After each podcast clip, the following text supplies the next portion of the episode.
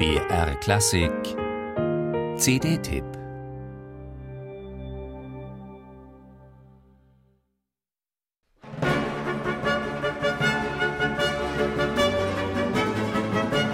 Drei mächtigen Frauen widmet Cecilia Bartoli ihr neues Album.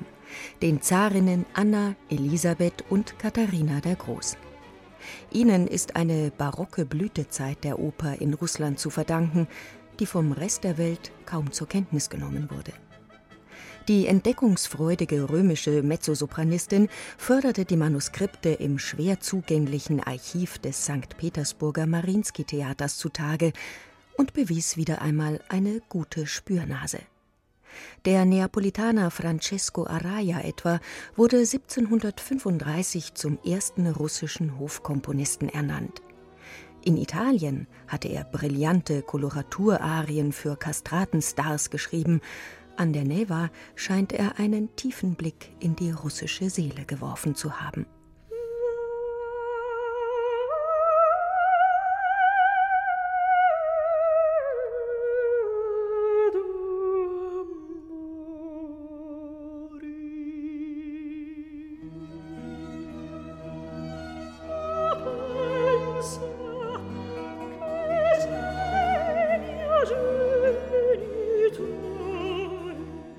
Das Fenster zum Westen, das schon Peter der Große aufgestoßen hatte, diente seiner Nichte Anna also zum Import der europaweit gepflegten italienischen Seriaoper, zunächst samt der italienischen Sänger. Später avancierten auch Mitglieder des St. Petersburger Hofchores zu Solisten und erste Libretti in der Landessprache entstanden. Obwohl der Hofkomponist mittlerweile ein Deutscher war. Hermann Raupach aus Stralsund. Der schrieb Barockoper auf Russisch. Und das war auch für Cecilia Bartoli eine Premiere.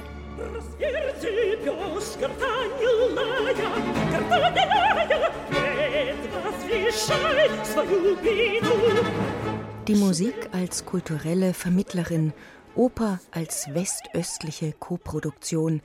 Im 18. Jahrhundert funktionierte das offenbar. Auch deshalb lagen Cecilia Bartoli diese Weltersteinspielungen aus der Geburtsstunde des russischen Musiktheaters am Herzen. Erscheint es doch derzeit als geradezu utopische Hoffnung, dass Ost und West sich jemals wieder so innig verstehen wie Flöte und Mezzosopran in dieser Arie von Vincenzo Manfredini.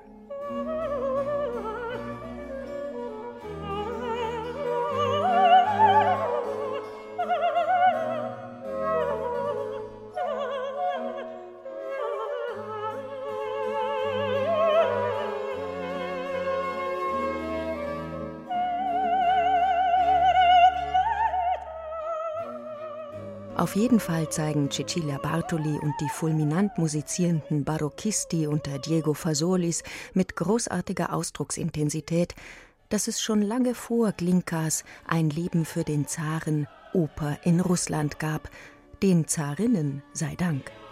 Und Cecilia der Großen ist mal wieder ein Coup gelungen.